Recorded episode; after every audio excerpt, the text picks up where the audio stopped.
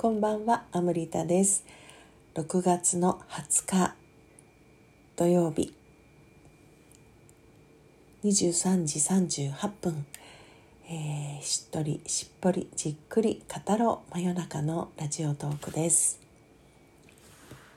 明日ですね。明日が夏至新月。そして日食。今日もおいろいろすごい日だったんですよね。ちょっとすぐ出てこないんですけど漢字だらけの日ね。一粒万倍日ともう一つあの全てを天が許してくれるす全ての罪をね許すっていうような日ですね。うん。まあ、今ちょっと口にしてすぐ今この瞬間に思ったんですけど結構おこの御社とかですね。この今の天が全ての罪を許してくれる日とかですね。そういう発想って人間あるんだなと改めてちょっと今思ってそれってすごくすごく私は素敵なことだと思うんですね。素敵っていう言葉じゃちょっと軽いけどそんなことができるんじゃん人間ってっていう感じ？あのそれをするのは天だとか神だとか言われるかもしれないけどそれを設定してるのって人間ですよね。そういう日を。ねそれってすごくないですか？なんか今どうしてもねあの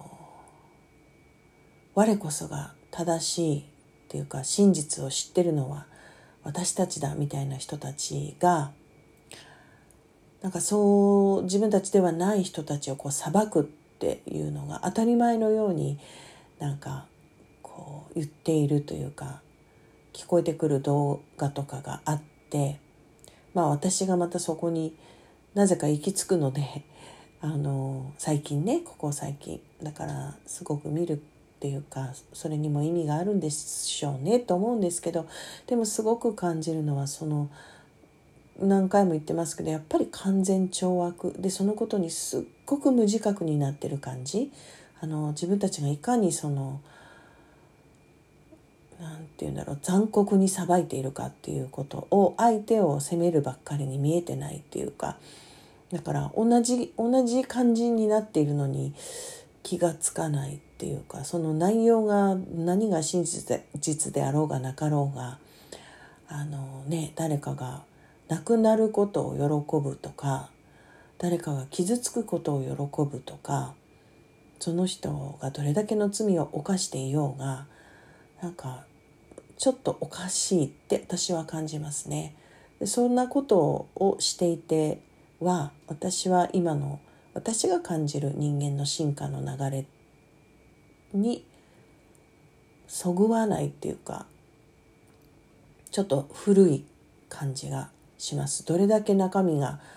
あの新しいことだろうが調査したことだろうが何だろうがあのなんか誰かに天罰を与えるみたいな発想とか言動をするっていうのは多分その自分たちが敵対している相手と同じ発想で同じエネルギーで、えー、同じ穴の無地なっていうふうに 感じるのであなんか、うん、まあでもねとにかく私がそういうものをここのところ目にしてるっていうのもね意味があるんだと思いますがでも私もやっぱりそのことによって気持ちも新たにねあの自分はどういうところにいたいかっていうのがはっきりしますね。あの私はそういうあのそういう意味での二元性は超えていきたいしその二元性に無自覚でいたくはないですね。でも二元性っていうのはでも違う意味で言うとすごくこう貴重なねあのものなのでその男性性女性性にしても引用にしても私たちがこう今いる現実でもうあと少しなのでっていう感じがどうしてもしちゃうんだけどその少しっていうのがどのぐらい少しなのか私には分かりませんけれどあと少しなのでこの対局にねあのなってしまうこの人間のこの感じを、まあ、楽しみましょうっていうか最大限味わいましょうっていう感じですね。だからさっきの完全懲悪の二元性ではなくてあの男性性女性性とかねあの男性女性そして陰陽光闇っていったものを、まあ、あの感じ取るというかそのことによって、えーね、それがどっちかっていうふうに生きてきた人間たちがどっちもあって私たちの世界が成り立っているんだっていうところに認識がいくのが私は次の、まあ、言ってみるならあんまり私使う言葉じゃないけど目覚めだと思っています。なのであの、ね、そういう意識になってってる人ももちろんすごいいっぱいいるだろうなというのも感じているのでね明日のねそのパワフルな日をあの前にで何か話し出そうと思ったらいきなりね思わ思わずなんかそういうことを喋り始めましたけれどもなので明日まああの午前中ねウィットネスクラブがあるんですよね。で、えー、自分の内側に深く入って本当に望んでいることとつながるというワークなんだけれど今みたいなことを踏まえてっていうかあれですね。明日明日まあ明日そのウィットネスクラブに限らずあの今見ている世界だから、まあ、コロナを境に何かが変わったっていうのはもう疑いようもなくいろんな意味でみんな感じてると思うんだけどそういうふうに今見ている世界がどれだけ持続するのかいつどういう変化があるかわからないんですよね誰にも。でも自分が感知するのは自分だけの現実なのでそれはもう変わらないのでその自分の現実に感じたい感知したいどうしても進化する前にこれらを乗り越えて超えてし超えてってしまう前にこれをやりたいとか 最後のチャンスじゃないけどこれを望むとかなんかねあのもしももうこれで最後だとしたらみたいな感じでちょっとなんか問いかけてみるっていうのはどうかなと思っています。私は先日その問いかけが思わぬ経緯でやってきてそして思わぬその自分の小さな小さなかけらとねつながることができたんですよね。あの大きなことだったらあのすごく自分の意識にもあったでしょうけれどあのなくても大丈夫みたいな 感じのことってなんか後回しになってたりねあのないことになってたりすると思うんですね。だけどもしかしたらそこにこそピュアな喜びがあるのかもしれないから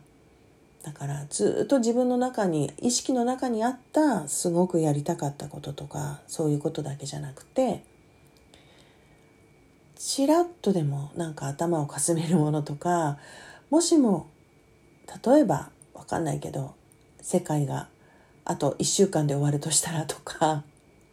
なんかそういうふうに感じたらね終わるっていう言い方はちょっとなんかあれかな。怖く感じちゃうかな。変わっちゃうとしたらかな。なんかもう今見ている世界がどう変わるか分かんないけどあと1週間でガラッてしかもどう変わってしまうか分からないっていうところにいるっていう設定でいや今のこの世の中のうちにやっておきたいこと。とかなんかもしねちらっとでもあるんだったらそのちらっとっていうのは結構あの自分の例えばその日々の生活に直接関わらなかったり仕事に関わることじゃなかったり自分の家庭とか家族に直接関わることじゃなかったりするかもしれないんだよね。そんなのがあっちゃったりしてとか。そんなのがあったらなおさらいいけどまあいっかみたいになってることって今私は私これは私に起きたことだけどすごくあの大事だしもしそれをなんか自分の人生で呼び込むことができたらでもしそうでなくてもねその望みをちゃんと拾って受け止めてああそれやりたかったんだねって感じてあげるだけでもその小さな小さなかけらはものすごく嬉しいと思うんだよね。まあ、私がそういうもう本当にあのびっくりするようなこう感覚があったのでその自分とつながれたからね、えー、なんとなくおすすめをしてみました。はあ、皆さんはねどんな風に明日過ごすんですかね？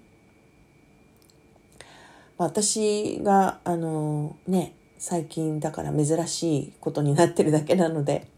前の私だったら別に普通に普通に何もあのね取り立てて大騒ぎすることもなくあの起きることをただ受け止めるっていうふうにしてたと思うのでもちろんそれでもね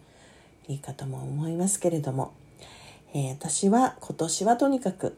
明日は楽しみだしウィットネスクラブの皆さんと一緒にね